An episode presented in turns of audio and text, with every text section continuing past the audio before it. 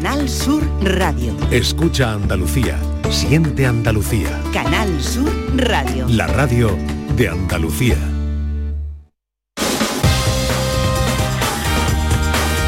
En Canal Sur Radio, gente de Andalucía, con Pepe la Rosa.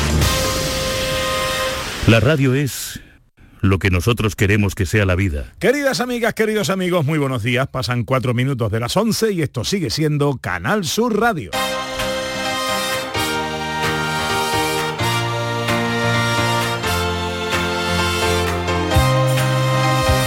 En Canal Sur Radio, gente de Andalucía, con Pepe de Rosa.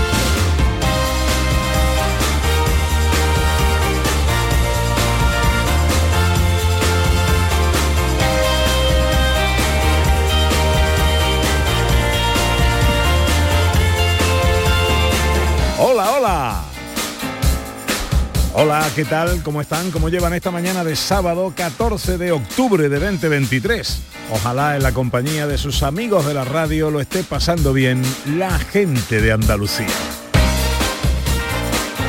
Desde el estudio Valentín García Sandoval tomamos el relevo de la gran Carmen Rodríguez Garzón y afrontamos tres horas de apasionante aventura por Andalucía para hablar de nuestras cosas, de nuestras costumbres, de nuestra historia, de nuestras tradiciones, de nuestra cultura, de nuestra gente. Con María Chamorro que está pendiente de todo en la producción. ¡Hola María! Con el gran Yelu Amezcua los botones.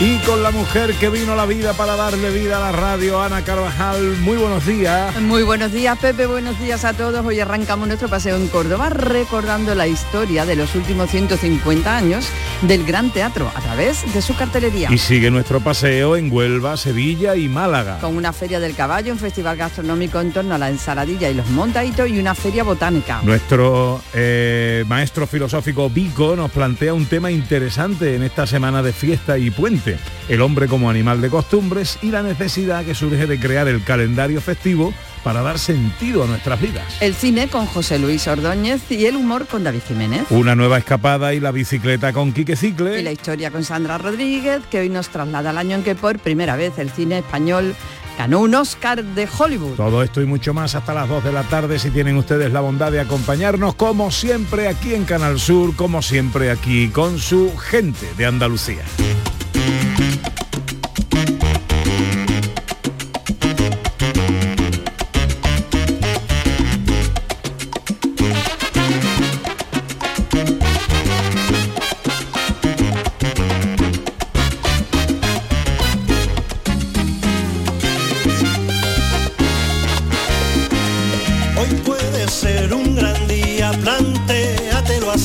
Hoy puede ser un gran día para hablar de filosofía, para preguntarnos el porqué de las cosas con Maese Vico. Buenos días, Vico. Muy buenos días, Pepe. Muy buenos días, Ana, Hola. María y todos los que están escuchando al otro lado de, de- de lo que sea. Puede ser un teléfono, puede ser una radio de pila de las antiguas, yo qué sé. Un tránsito Un tránsito de eso que ponían una piedra de galena y echaban unos cables en el tendedero. que todavía funciona. Yo tengo eh, varios en casa.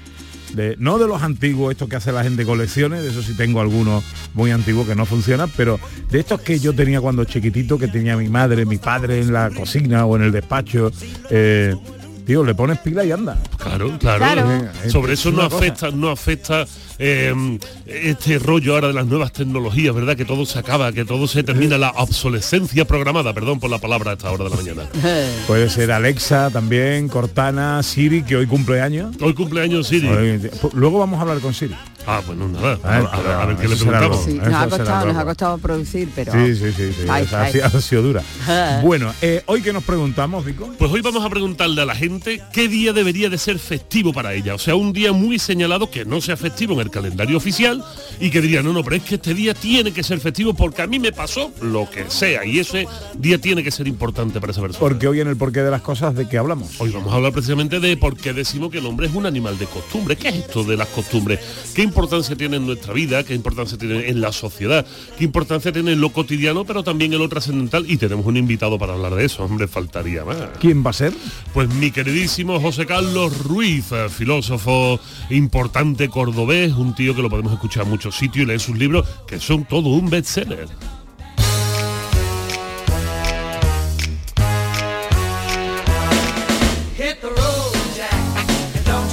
Bueno, pues eso será en unos minutos. Eh, ahora, como siempre, os recordamos que nos gusta sentirnos acompañados en este paseo a través de las redes sociales, en Twitter y Facebook, en Gente de Andalucía, en Canal Sur Radio y también en un teléfono de WhatsApp, el 670-940-200.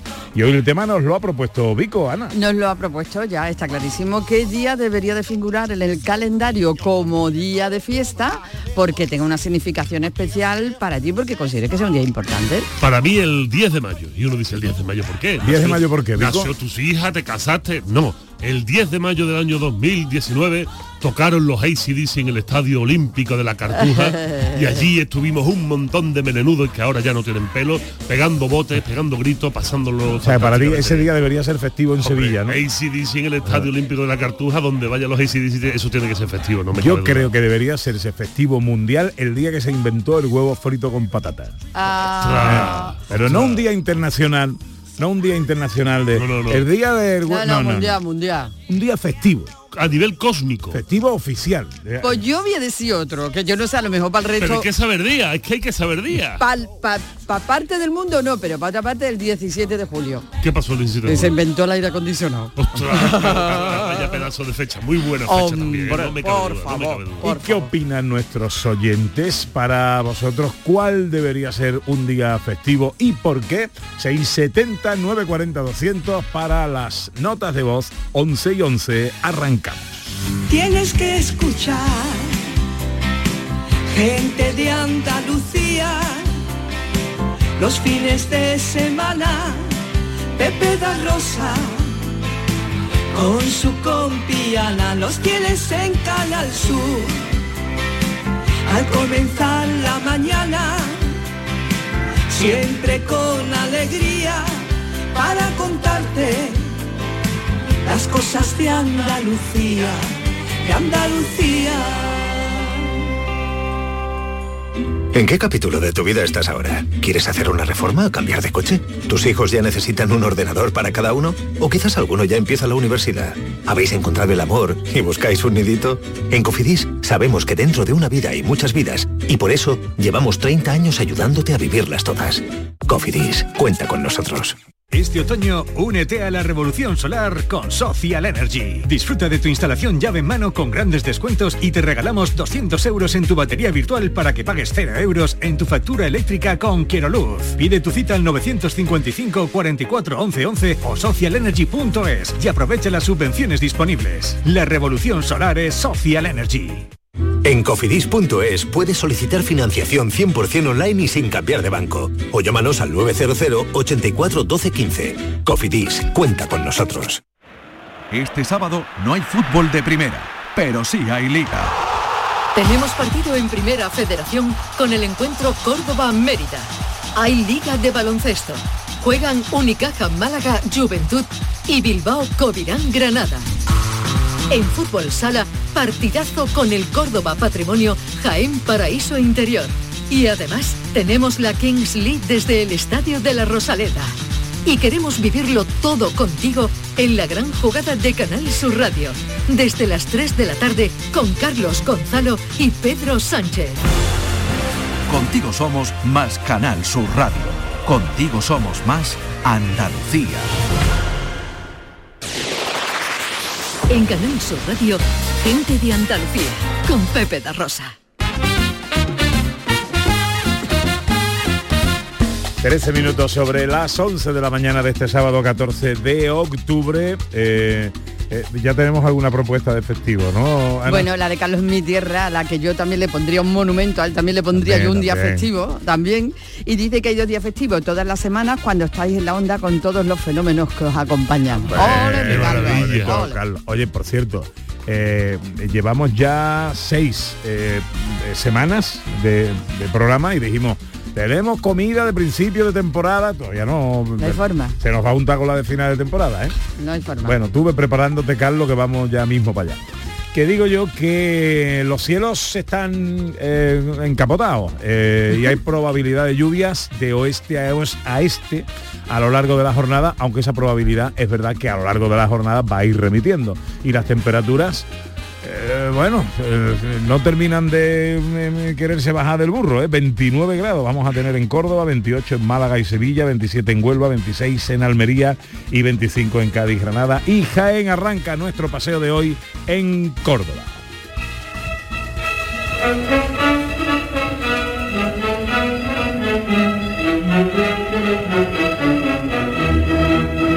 Por la calle de Alcalá, con la falda almidona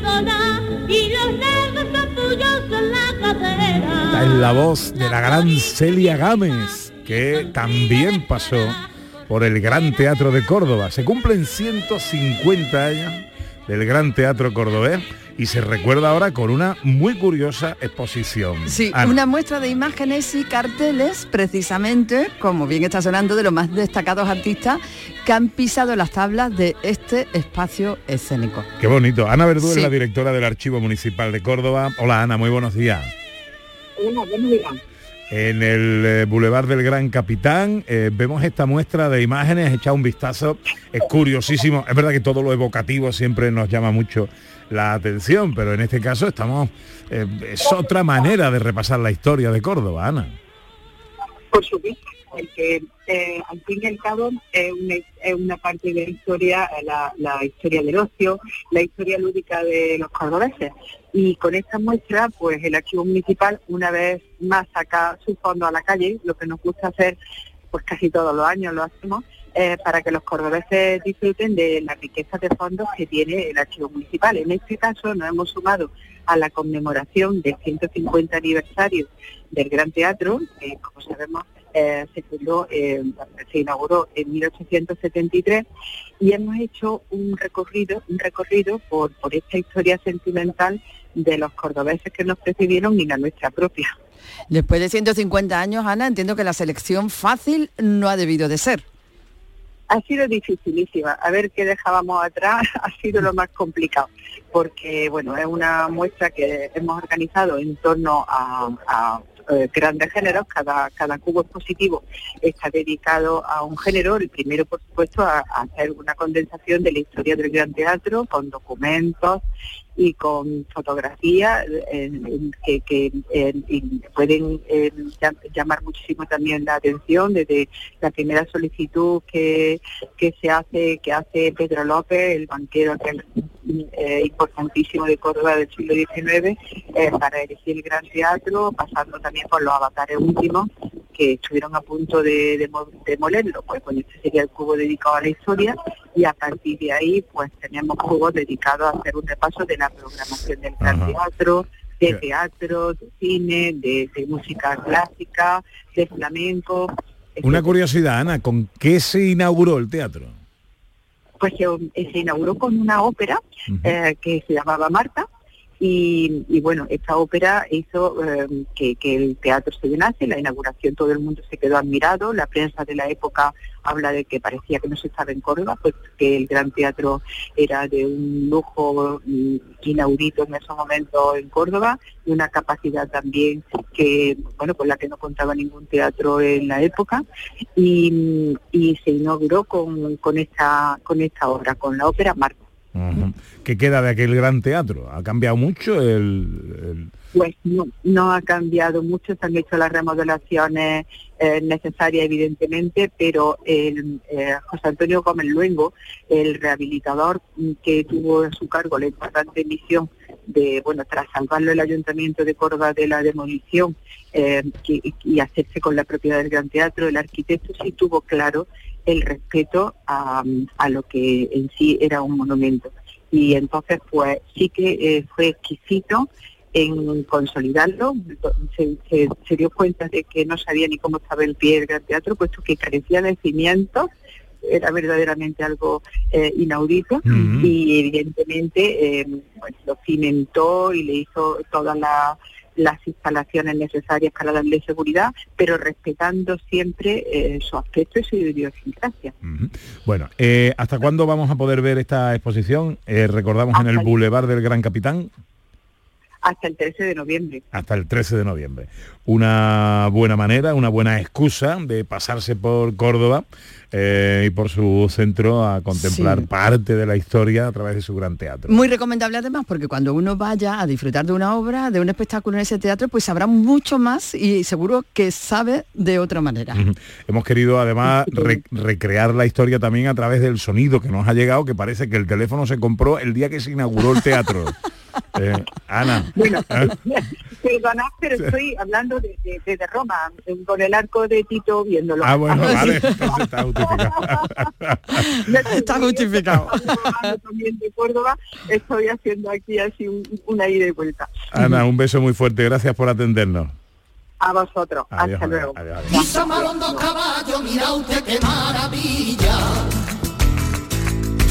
Mira usted qué maravilla. Y en la plaza de la Mancha, y en el patio de cuadrilla, se enamoró mi caballo de una yegua de Castilla.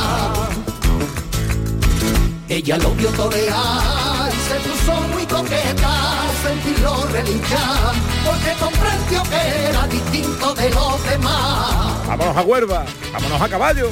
Del pesebre se soltaron cuando nadie lo veía y en la cuadra se besaron y al campo se me escaparon al terminar la corrida. Porque se celebra la séptima edición de la Feria del Caballo de Huelva. Así es, desde el pasado jueves se está disfrutando, creciendo y creciendo en siete años de vida, creciendo exponencialmente. Y comenzó, ¿cómo comenzó? El pasado miércoles con la cena del choquito frito. Anda, mira qué bien. Bueno, vamos a saludar al presidente de la Asociación Huelva Ecuestre, que es eh, quien organiza esta feria, José Manuel Sayago. Que ¿Cómo está José Manuel Sayago? A caballo. A caballo. como- como tiene que ser. Hola, José Manuel, buenos días. ¿Qué hay? Buenos días, Pepe. ¿Cómo ¿Qué tal? estamos, hombre? Pues muy bien. Aquí, como habéis dicho, montado a caballo, somos unos amigos Ajá. y vamos ya para el recinto para, para dar paseo que, y echar un ratito por allí por el recinto. Que bueno, ¿dónde estás ahora mismo? Exactamente, ¿dónde estás? Pues acabamos de salir de la cuadra y, y vamos y vamos paseando hasta el recinto, que estamos muy cerca, estamos a unos 500 metros aproximadamente. Qué bien. Bueno, ¿qué es esta Feria del Caballo en Huelva? Pues nada, esto era un, esto es una feria que, que se estaba demandando y como sabéis, bueno, y sabe toda España, en Huelva eh, hay mucha afición y tenemos el censo mayor que hay de, de caballos. Y, y bueno, pues al final pues eh, un éxito porque se veía, porque se estaba demandando y, y había muchas ganas de tener una feria de día que no, que no la teníamos. Mm, 40 Aquí en la casetas son ya las que se han unido en esta edición, José Manuel. ¿Y cuáles son las citas importantes de esta feria en lo que queda de fin de semana, en lo que queda todavía? Sí, bueno, tenemos eh, exhibiciones tenemos todos los días y hoy te- hoy precisamente se lo dedicamos el sábado se lo vamos a dedicar a la mujer. Eh, eh, a la mujer, a la mujer vestida de flamenca, tenemos un manifiesto que la alcaldesa Pilar Miranda lo va a dar a las 12 y cuarto de la, de la tarde en, en el recinto, en la pista, y después pues tenemos exhibición de, de Amazonas, va a ser todo dedicado hoy a la mujer. Y entonces pues eh, vamos, vamos a poder disfrutar de lo- una mujer que ya que es bella, pues vestida de gitana, vestida de amazona y disfrutaremos hoy. Mañana tendremos un una exhibición de, de doma vaquera, eh, que vienen los mejores jinetes que de la provincia. eh, además viene el, el- el- el- ha terminado el campeonato de España y, y viene el segundo y el tercer premio. Tenemos un cartel como si fuera un campeonato de España igual, una exhibición que va a ser magnífica. Bueno, y todo eso es el, hilo conductor, el eje argumental, pero por supuesto acompañado de gastronomía, de música, de actuaciones y de todo lo que supone una feria, claro. Exactamente, eh, pues te- tenemos aquí concursos, tenemos, como bien has dicho, la gastronomía que tenemos en Huelva es magnífica, no tenemos que traer nada de fuera, tenemos la gamba, tenemos el jamón, tenemos el choco frito, en fin, tenemos, gracias a Dios, tenemos una gastronomía eh, enorme, y- enorme y, y buenísima aquí en, en Huelva y, y nada, por disfrutar de, de la gastronomía, disfrutar de los amigos, del buen tiempo que tenemos, la luz que tenemos, en fin, ¿qué más vamos a pedir? Si no se puede pedir más. Caballo de rejoneo que apenas tiene tres hierbas y va castigando ¿Dónde es el lugar de la cita, José Manuel? El, el recinto lo tenemos, lo hemos adaptado a un parque que, que está en, en el centro de la ciudad, en Huelva, y, y es el parque antiguamente de Zafra, ahora eh, se llama Alcalde Juan Seada, se le cambió el nombre, y ya como te digo es en el centro de Huelva de la provincia, y con este año, de, os puedo adelantar también que todos los años invitamos a un pueblo, tenemos un pueblo invitado y este año es Lepe. Hemos tenido estos años anteriores, estas ediciones anteriores, a la Puebla de Guzmán, a Mover, a Monte, que son pueblos que Hombre, tienen mucha afición. Al monte con su Y- saca de las yeguas tenía que estar ahí, Eh, claro. Exacto, exacto, exacto. Y además que Colón se llevó el caballo barismeño y se lo llevó a América y, y allí está. o sea que eh, tú- también emigró también de aquí a allí eh, el caballo marismeño. Y entonces hoy pues vamos a tener en el recinto un paseo a caballo enorme que viene muchísima gente, vienen, vienen de todos los pueblos y que esa era la idea que nosotros también teníamos, que la feria pues una feria para toda la provincia de Huelva y la estamos consiguiendo. Eh, la verdad que tiene una aceptación enorme y creo que se nos está yendo hasta de las manos. ¿eh? Bueno, pues eso está, está muy bien. Eh, Lepe tiene también mucha afición al, al caballo y me consta.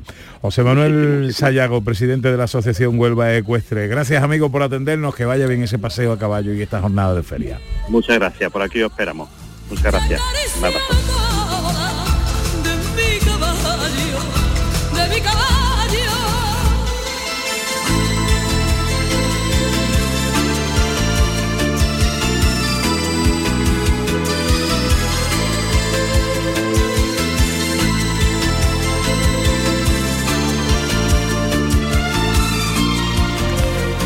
A ti, bueno, tú, eh, tú tienes un tamaño que no, no para el caballo no vale. Yo tendría que ser caballos percherones, de esos de tiro que tienen Eh. una alzada a la cruz de dos metros y pico, ahí lo mismo no me arrastran los pies.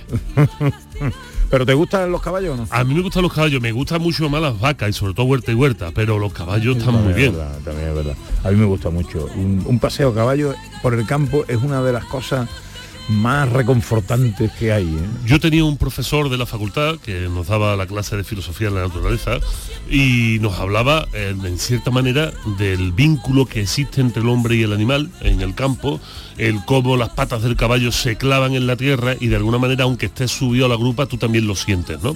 y, y me parece una, una figura maravillosa. El problema es que este mundo no está hecho para gente de 2 metros y 140 kilos. Bueno, este mundo no, los caballos. Mira, hay un eh, hay un compositor que a mí me encanta que se llama Eduardo Palencia, que es de Almonte, eh, que compone muy bonito. Y un día me reconoció que él para componer eh, él se iba a- con su caballo por el campo y con su libreta y un bolígrafo.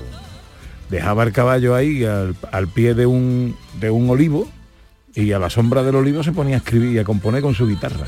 Qué maravilla. Y ese paseo a caballo es el que le inspiraba. Era, era su Eh, momento, era, era su ritual que había hecho para, para escribir. Eh, ¿A ti te gusta la ensaladilla? Si la pregunta es para mí, te voy a decir que a toneladas. pues espérate que nos vamos de tapa. una cañita bien tirada, a ver si compra más tabaco. Mira lo que tienen por allá, a ver con qué lo acompañamos. De un vino tinto o un vermú, ya que has comprado dame un cigarro. Píncale ya el a toda acá, de tanto hablar se está enfriando. Vámonos de tapa, vámonos. Vámonos de tapa a Sevilla. ¿Por qué? Porque se celebra eh, hasta mañana, tienes tiempo, ¿vale? Eh, un festival gastronómico que tiene un título muy sugerente, con dos panes y un pico. Hombre, ¿habrá algo más sevillano con un montadito o una ensaladilla con su pico bien plantado? Pues una manera de destacar esto que forma parte de nuestra tradición y de nuestra gastronomía de una forma original, pasando un día estupendo y a precios populares. ¿Cuál es el montadito eh, de Ana Carvajal? Mm, más cogieron un renuncio. Mm, el piripi. ¿El piripi El- se puede eh, con- Sí, el piripi ¿Se puede considerar montadito? Sí, pues claro. Sí, ¿no? Tenga pan por arriba y por abajo es un montadito. Bueno, y un serranito también un montadito, ¿no? Bien, grande, también. un montadito grande. Bueno, los hay mini serranitos. ¿El tuyo yo me pico? Yo a mí todos los que tengan pan. Pero no- los que más me gustan. A mí todos los que tengan pan. De los montaditos los que tengan pan. Sin discriminación. Hombre, eso es totalitario y, y- y- y englobo a todo, a todo. Yo un montadito eh, que tenga un, por ejemplo, un buen medallón de solomillo de cerdo ibérico y una loncha de jamón, por ejemplo, Sí, el pan tostadito, sabe, el pan, el sí. pan es importante. El pan muy es importante y cómo esté el pan tostadito es muy importante también. Claro, y la cantidad, y la de solomillo cantidad. de ¿no? whisky también, como dice María Chamorro. Hay, hay muchos sitios que el, el pan te echa para atrás, porque llegas a sitios y dices tú, no, no, esto una viena así tan gorda pa- eh, no es un montadito. Pero recordemos, recordemos siempre esto, esto es importante, esto es, una, esto es una- un aprendizaje filosófico de mi vida. Lo bueno, si breve, poco. ¿Eh? Lo bueno, si breve, poco. Así que si te gusta ese montadito, Dale pídete, fuerte ahí, pídete claro. otro más. O sea, no te quede con Bueno, déjame que salude a Julio Moreno, que es el presidente de la eh, Academia Sevillana de Gastronomía y Turismo, que es la entidad organizadora. Hola Julio, muy buenos días. Muy buenos días, Pepe, y buen- bu- buenos días para todos los oyentes. Me alegra mucho saludarte. Eh, con dos panes y un pico, ¿esto cuándo se os ocurrió? Pues hace ya, hace ya casi casi un año, eh, en el afán que tenemos en la academia por poner en valor, como se dice ahora, las tapas tradicionales de Sevilla, pensamos que era bueno organizar una serie de eventos dedicados a, a esas tapas de toda la vida. Recordaréis que en la primavera, qué mejor tapa para la primavera que, los- que los caracoles, y, y pusimos en marcha Caracolia, eh, festival dedicado a los caracoles y a las cablillas. Sí, señor. Y confieso que nos sorprendimos cuando vimos la respuesta de la gente. Y dijimos, caramba, pues si esto interesa hay que seguir. Y habéis estado comentando, qué mejores tapas que los montaditos o la ensaladilla para continuar con, con- con esa, eh, con, esa, con esa intención.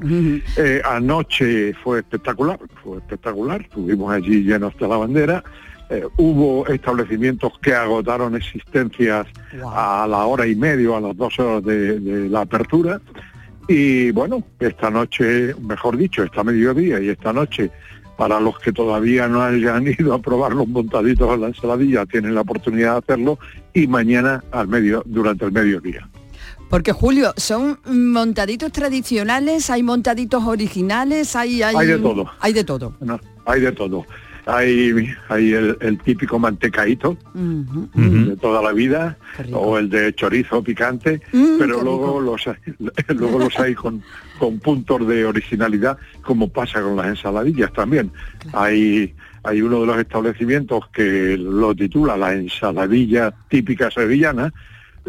Eso es muy discutible, eso cuál sería la típica sevillana. Claro. Eh, pero luego hay ensaladillas con los avíos del puchero, hay ensaladillas con con, sal- con una con una sí una salsa, una emulsión de, de mayonesa de bogavante. Oh. Eh, bueno, la verdad es que yo no las he podido probar todas, pero puedo asegurar que las que he probado me han parecido espectaculares. Bueno, en la jornada inaugural eh, había entrega de premios a la mejor ensaladilla y al mejor montadito. ¿Cuáles fueron los ganadores? No, no, no, ¿Ah, no? eso será esta noche. Ah, será esta noche. Ah, vaya. Claro, bueno. porque en la jornada inaugural los dos jurados, el de la ensaladilla y el de los montaditos, no habían tenido ocasión todavía probar. Ah, bueno, Ayer bueno. hicieron el tremendo esfuerzo de tener que probarlo todo. Qué fuerte, Eh, qué fuerte. pobrecillo. Qué lástima. Qué fuerte. Yo sería tan Sí, bueno sí. de jurado de esas cosas. y no te Y- llaman. Y, esta noche, esta noche anunciaremos cuál ha sido su veredicto. Bueno, eh, ¿dónde se celebra esto, Julio? Pues se está celebrando en, en el corazón de Sevilla, en, en el Paseo Colón, en una de las terrazas que hay entre enfrente de- del Teatro de la Maestranza, más o menos, Ajá. muy cerquita de la Torre del Oro. Eh, yo creo que el sitio ha influido mucho para el éxito que, que está teniendo el festival, eh, sin lugar a dudas, y sobre todo hemos dado la oportunidad, que era otro de los objetivos que perseguíamos, de estar en el corazón de la ciudad a establecimientos de pueblos como Castilleja de la Cuesta, como Valencina, de barrios como San Pablo, como el Cerro del Águila, Bami, eh, establecimientos que si no fuera por esta oportunidad, pues no, no, eh, serían conocidos básicamente por los vecinos del barrio, ¿no? Y están encantados, y nos lo han dicho, están encantados y se corre la voz y ya para el año que viene ya nos están pidiendo otros cuantos. Tenemos que plantearnos ampliar el espacio porque lamentablemente solamente hay espacio para 12 establecimientos y eh, a todas luces que es insuficiente. Hay Bueno, muchos más pues- que hemos dejado. Lo mejor de la gastronomía ensaladillera y montaditera sevillana en el Paseo Colón, más o menos a la altura del Teatro de la Maestranza, con dos panes y un pico, festival homenaje a la ensaladilla y el montadito en Sevilla hasta mañana domingo. Eh, Julio Moreno, que es el presidente de la Academia Sevillana de Gastronomía y Turismo, entidad organizadora de este festival, gracias por atendernos, que vaya bien eh, y un abrazo muy fuerte, amigo. Eh, os esperamos por ahí a- el día de hoy. Un abrazo.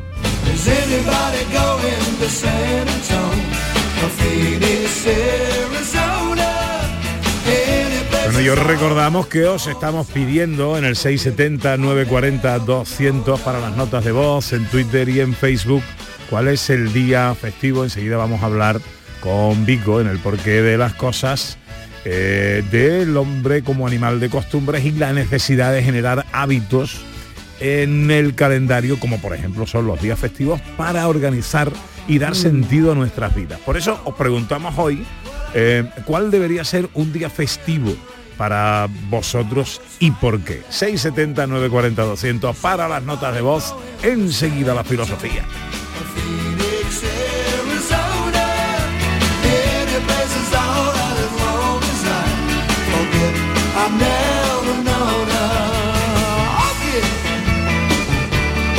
En Canal Sur Radio, gente de Andalucía, con Pepe da Rosa. Aquadeus, ahora más cerca de ti, procedente del manantial Sierra Nevada, un agua excepcional en sabor, de mineralización débil que nace en tu región. Aquadeus Sierra Nevada es ideal para hidratar a toda la familia y no olvides tirar tu botella al contenedor amarillo. Aquadeus, fuente de vida, ahora también en Andalucía. Canal Sur Radio. ¿Ya conoces las lavadoras Nevir? Lavadoras de hasta 12 kilos con motor inverter y etiqueta energética clase A. Porque Nevir siempre piensa en el ahorro de la factura de la luz. Con las lavadoras Nevir podrás esterilizar la ropa deportiva y disfrutar de su velocidad de centrifugado y sus tres modos de lavado rápido. Si no la tienes aún, ve ya por tu lavadora Nevir. Hacer ejercicio, comer bien, cuidar nuestra salud mental. Suena fácil, pero ¿por dónde empezamos? En Clínica Luces son expertos en salud física y mental, psicología, fisioterapia, nutrición, psiquiatría. Lo tienen todo. Llamad al 680-648-718 o acercaos a Avenida de Montequinto 10, clínicaluces.com. ¿Vas a salir en la cabalgata de Reyes? Ven a Juguetes Velando, empresa dedicada exclusivamente a la venta de caramelos, balones y juguetes para cabalgatas de Reyes Magos a precios inmejorables. Llámanos al 622 20 27 81 o ven a visitarnos a nuestra nave en Camas, Polígono Industrial Los Girasoles. Regala ilusión con Juguetes Velando.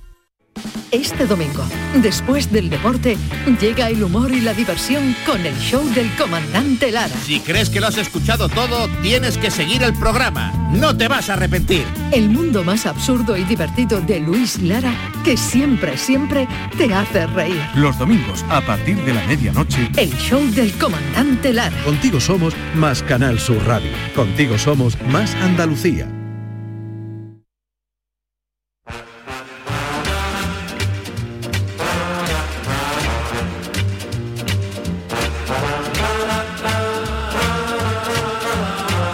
Gente de Andalucía, con Pepe da Rosa. 37 minutos sobre las 11 de la mañana de este sábado, dice Isabel que para ella todos los días son festivos, por defecto, por disfrutar de cosas muy simples como el sol que entra en mi piso como si estuviera en Andalucía. Ole, qué bonito. Muy bien, Isabel. muy y dice bien. Merchi, un aplauso para nuestra querida Ana por el buen ratito que nos hizo pasar ayer metida en el personaje de Eva en el chanálisis del Chano. Fiesta nacional para el día que inventó la lavadora. Pobre nuestra abuela, ¿verdad? Merchi, Bueno, muchísimas gracias, me lo pasé oye, genial ayer. Y un, un besito ¿eh? a todo el equipo del programa de Yuyu, a con Charo Charo Pérez. Pérez, con David Hidalgo. Que hizo un Eh. pedazo de guion, una historia maravillosa, me lo pasé genial, me lo pasé súper bien. Eh, nosotros también os queremos mucho, ¿eh? Y también un día os tenéis que venir todos para acá. Ah, pues también, sí. Sí, un día vamos a hacer, vamos a traernos a todo el equipo del Chano. Una jornada, un programa de convivencia. Hermanamiento. En- Entre el programa del Yuyu y gente de Andalucía. Sí, sí, sí, sí. Sí, Está el guay. Yuyu, David, eh, los metemos sí. en el teatrillo, Charito. oh, pelotazo. Vamos a dedicarle un- una hora entera a ellos. Pelotazo. Una hora, un día entero, un mes entero dedicado a sin parar. Bueno, que hablamos de filosofía.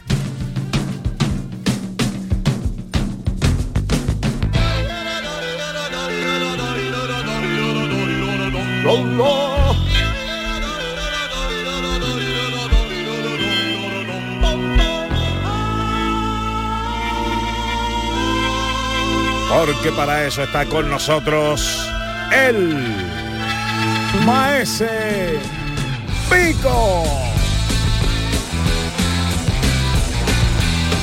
También conocido como el señor Pastor. Con él nos preguntamos cada sábado el porqué de las cosas.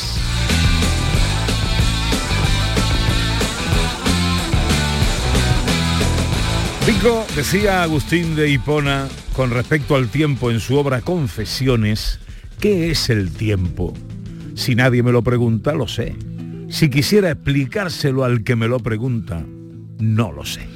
Pues esta maravilla de San Agustín, para el que no sea capaz de darse cuenta de que Agustín de Hipona es San Agustín, es precisamente la gran pregunta del ser humano por el tiempo. El ser humano ha estado luchando con el tiempo constantemente y Agustín es uno de los que, de los que le da más fuerte a, a esta especie de incertidumbre que nos genera el tiempo. Voy a seguir leyendo un párrafito más, no se me asusten, eh, lo vamos a leer también en español, nada de latín, algo facilito.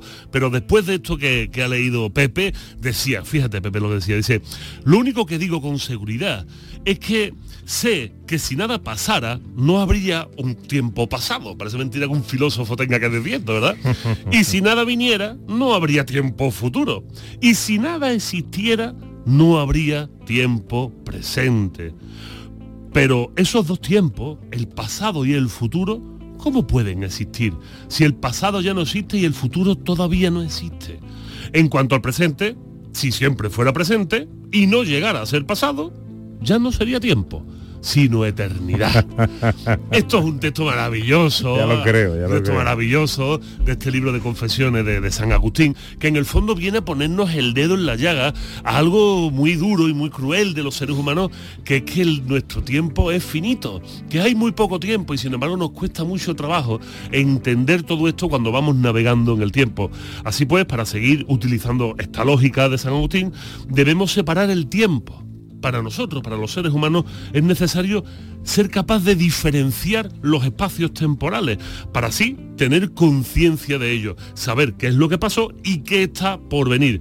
Si algo, como decía, no le gusta al ser humano, pues son las incertidumbres, no nos gusta vivir sin saber qué nos puede pasar. Y una forma de eliminar esas incertidumbres, obviamente, es adelantarnos. Es decir, pues lo que está por venir, por ejemplo, ahora mismo, el Día de Muertos, el Halloween, y después las Navidades, y después de las Navidades, los Reyes, y después de los Reyes, el Carnaval, y después del Carnaval, la Semana Santa, y después de la Semana Santa, y vamos poniendo... Es, es por eso es por eso que aparece que en nuestra vida las costumbres y tradiciones en el calendario. Correcto, de hecho, fíjate qué cosa más bonita cuando hablamos de costumbre. Hay una palabra que los legisladores utilizan mucho, que es la cuestión consuetudinaria. Ese es el origen de la palabra costumbre, es el origen latino y significa tomar el hábito o la práctica de algo. O sea, tener una costumbre es tomar un hábito, un hábito que se debe de ir repitiendo constantemente en las fechas del calendario. Asumir que necesitamos esa pauta para entender cómo va el tiempo. De hecho, fíjate cuando hablamos eh, de manera vulgar, estamos hablando con unos amigos, decimos, eso fue hace dos o tres semanas santas.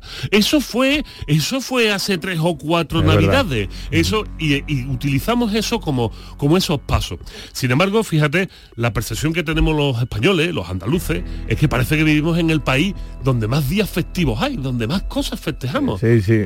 Eso y los maratones, aquí alrededor de Canal Sur. donde eh. más maratones se hace. Pero no es verdad. verdad. Fíjate, esto es un ejemplo típico de algo que un día hablaremos de ello, que es el etnocentrismo. Creer que porque vivimos en un sitio, ese sitio es la pauta común del universo. No es verdad. De hecho, es Irán, Irán, el país que más días festivos tiene. Tiene 27 días festivos ¿Qué me sin, con- sí, sí, sin contar las vacaciones. O sea, 25 días festivos, 27 días festivos sin contar vacaciones. Vacaciones, métele 30 días más de vacaciones. vacaciones. En Irán, que también hay vacaciones en Irán, aunque la gente no lo crea. España básicamente tiene los mismos días festivos que todos los países de la zona. Sin embargo, bueno, así es como lo, lo manejamos nosotros. Y tú me dirás, bueno, pero esto desde cuándo? ¿Desde cuándo hay días festivos? ¿Desde cuándo el ser humano se plantea estas cosas? Pues se pierde en el albor de los tiempos.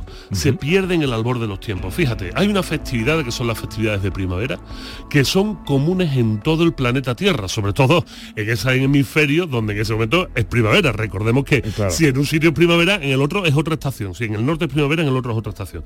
Bueno, pues resulta que si en- en- navegamos un poquito por la historia, nos encontramos que en la primavera hay un hecho diferenciador, que es el equinoccio de primavera. El equinoccio de primavera. El día en que noche y día duran lo mismo. Equo, oquo significa igual, noctio significa noche. Día y noche duran lo mismo. ¿Y por qué es importante? Pues porque como todas las culturas humanas han sido agrícolas, todas las culturas en sus desarrollos, desde el paleolítico, el paso del paleolítico al neolítico, ha sido ser agricultor, necesitamos un momento para saber cuándo sembrar. Y el momento para saber cuándo sembrar era cuando medíamos los días y las noches y descubríamos que había un momento al año en el que día y noche medían lo mismo. Y a partir de ese momento decíamos, vamos a sembrar porque la vida va a renacer. Esto que estoy diciendo es una auténtica locura, porque resulta que si nos vamos a los mayas, a los incas, a los aztecas, los incas no, mayas y aztecas, cuando baja la serpiente Quetzalcóatl y se introduce dentro de la tierra, es precisamente que el equinoccio de primavera. ¿Y para qué lo hace? Para fertilizar la tierra y que germine. Cuando los judíos se van de Egipto, ¿cuándo lo hacen? Precisamente en esta fecha, en la primera luna llena e- después del equinoccio de primavera, porque es el momento del renacimiento del pueblo judío. Cuando Jesucristo resucita los tres días, que es lo que hace? Renacer también en la misma Pascua judía. Si seguimos así, nos vamos a los celtas, nos vamos a los chinos, porque también en China se celebra el equinoccio. O sea, las tradiciones no son solo tradiciones porque queremos festejar que es necesario, sino también son para decir qué día hay que sembrar para poder sobrevivir. Y después de eso, aunque parezca una cosa muy grande y muy preciosa, nosotros los seres humanos, los de Andá, tú, Pepe, Ana, Yelu, María, yo, José Carlos Ruiz, que ya estará escuchando, nosotros, además, necesitamos una serie de fiestas para nosotros. Una serie de momentos para nosotros. Y si nos damos cuenta, nos encanta celebrar cosas nuestras, cosas propias. Nuestro nacimiento lo celebramos, no naciendo, que eso es el hecho, sino bautizando, por ejemplo, nuestra cultura.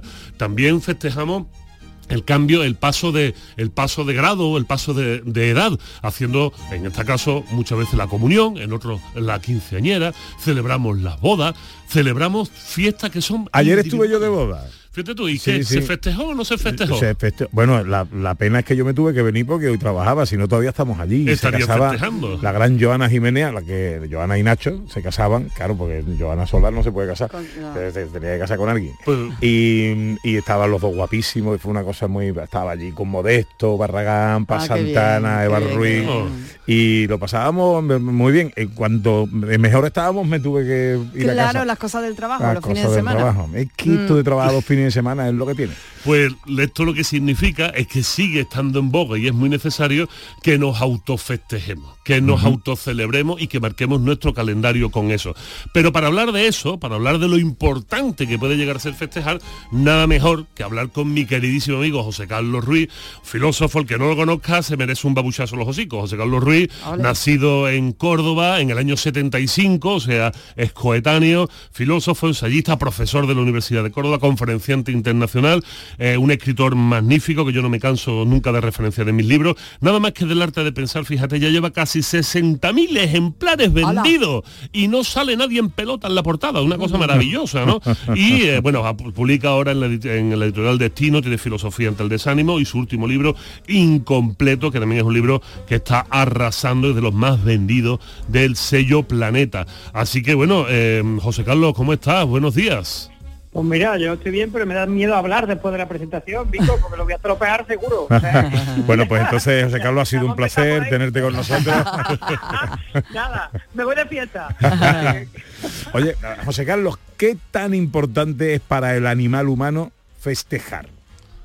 Bueno, es la referencia del sentido de la vida. Es decir, si, si tú no tienes un proyecto de vida que implique la festividad y la alegría, entonces empieza en declive todo el proceso vital. Para mí la, festejar es dotar de sentido eh, la alegría. La alegría es un modo de ser y, y el festejo es un hecho puntual a partir del cual recupera en la memoria esa alegría, porque en muchas ocasiones se nos olvida. Entonces, son muy importantes y se convierten, en, si me apura, en rituales. Sí, Vico ha puesto muchos datos, yo por ejemplo el del cumpleaños, ¿no? O las navidades.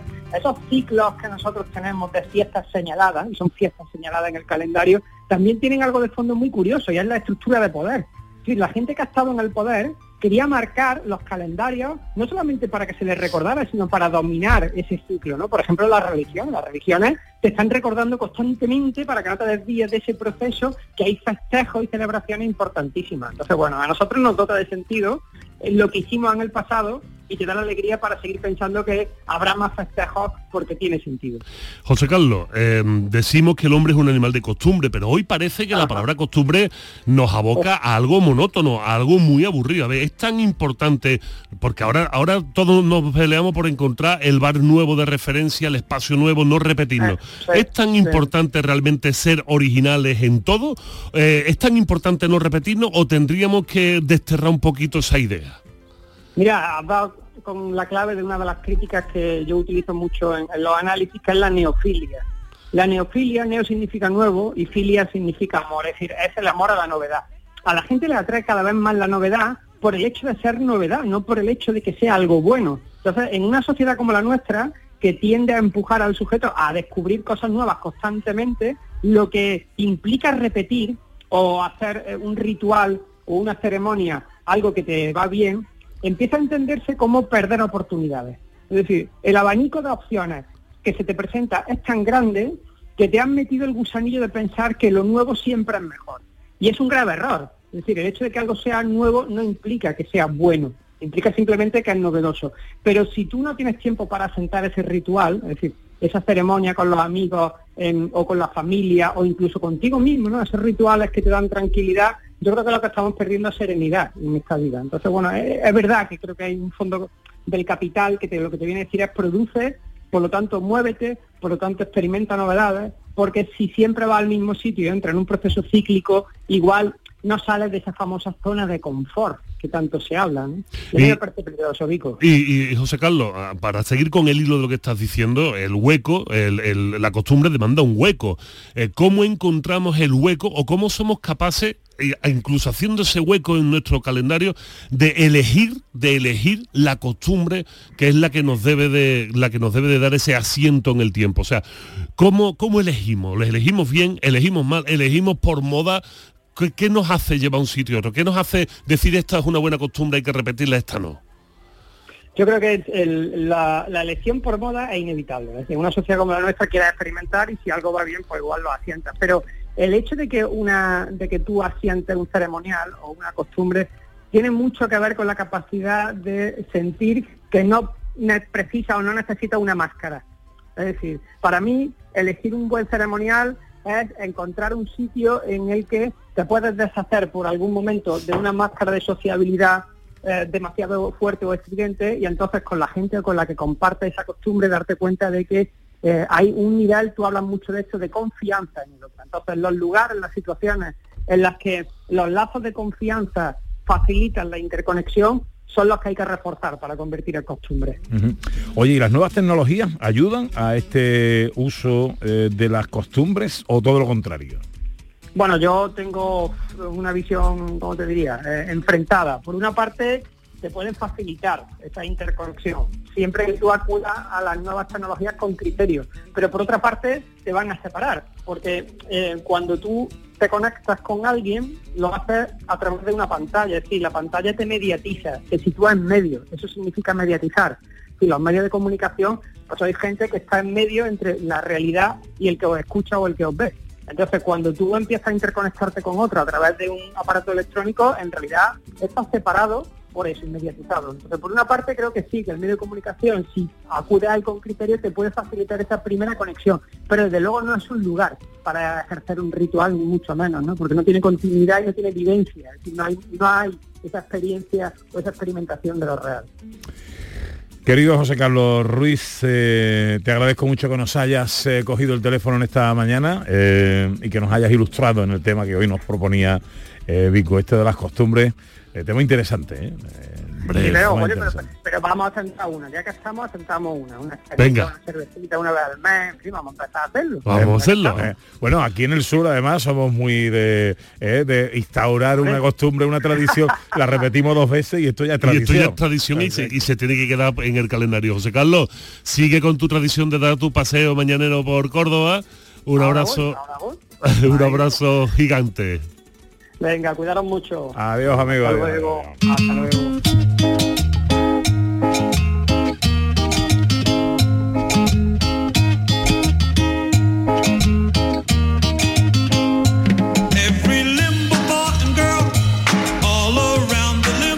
Venga, pues la costumbre eh, nos lleva a las fiestas y nos lleva a preguntarle a los oyentes eh, cuál sería para ellos un día festivo y por qué. Por ahí en redes que nos cuentan, Ana. Pues mira, Cristina nos dice un día que realmente ya existe, que es el día de la croqueta, que es el 16 de enero, pero que ella lo celebra en casa y que ese día no se cocina y todo el mundo a comer croqueta a los bares. Eso es, muy bien. Muy bien. Muy bien. En el 679 40 200 que nos cuentan los oyentes. Hola, buenos días. Hola, buenos días, soy Mari Carmen de Sevilla. Para mí un día festivo es cuando viene una amiga mm, del colegio, desde hace ya 45 años que tenemos contacto con ella y mm, ha vivido en el barrio, pero ahora se ha trasladado a Pino Montano.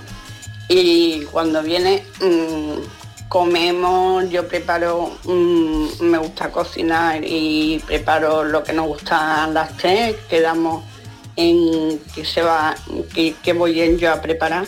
Y nos hartamos de reír, nos hartamos de decir disparate, eh, después nos echamos nuestras siestecitas, después trae el cafelito con nuestros pastelitos. Y ese día es un día festivo porque decimos no, no llegamos a la niñez y somos pues las mujeres que estábamos en el colegio. Bueno, un besazo a todo el equipo. Hasta luego. Más cosas, Ana. Pues Julio Vera dice, yo haría un puente festivo en honor a quien hizo por primera vez los chicharrones, los caracoles y la pierna de cordero al romero y día de luto al que metió atún y guisante en la ensaladilla. Anda que no, Ah, anda que no. Hola, buenos días. A mí me gusta. Buenos días, Pepe. Buenos días, Ana. Hola. Aquí la muñeca, Ole. la costa tropical. Pues para mí el día que tenía que ser festivo tendría que ser todos los días de junio, que fue cuando la selección española ganó el mundial. Buen día. tenemos. Venga, saludos Andalucía.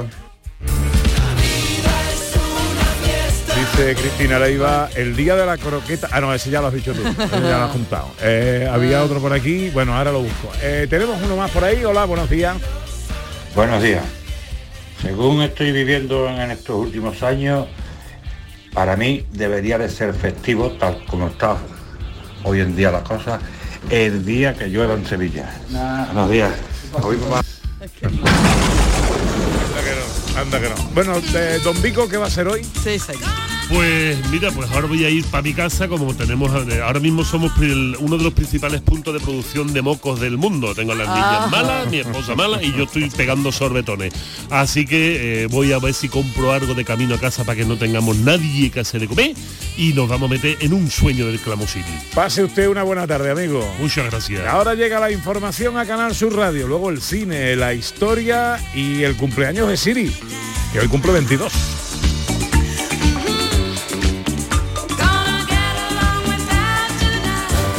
En Canal Sur Radio, gente de Andalucía con Pepe da Rosa. Vigorra toma la calle. La mañana de Andalucía sale a tu encuentro. Recorremos Andalucía con Jesús Vigorra. Y este próximo 18 de octubre estaremos en Huelva para conocer aún más de la gente que es protagonista en esta tierra, su industria, su campo y su mar, su gastronomía, su proyección comercial en España y el extranjero, sus curiosidades.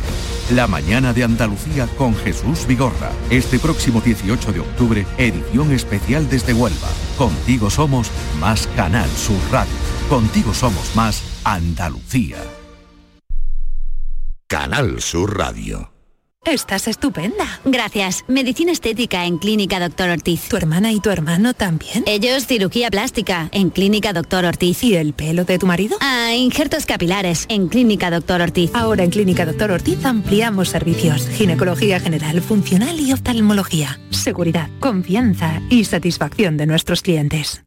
Niño, tráeme algo fresquito de la nevera. Pero papá, si esto está más caliente que el queso de un San Jacobo.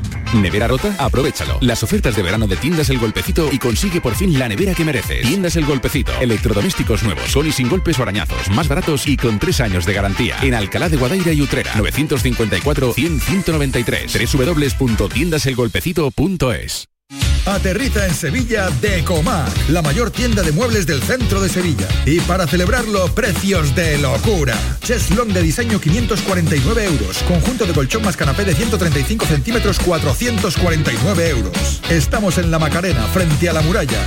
Decomac aterriza en Sevilla. Este sábado no hay fútbol de primera, pero sí hay liga. Tenemos partido en Primera Federación con el encuentro Córdoba-Mérida.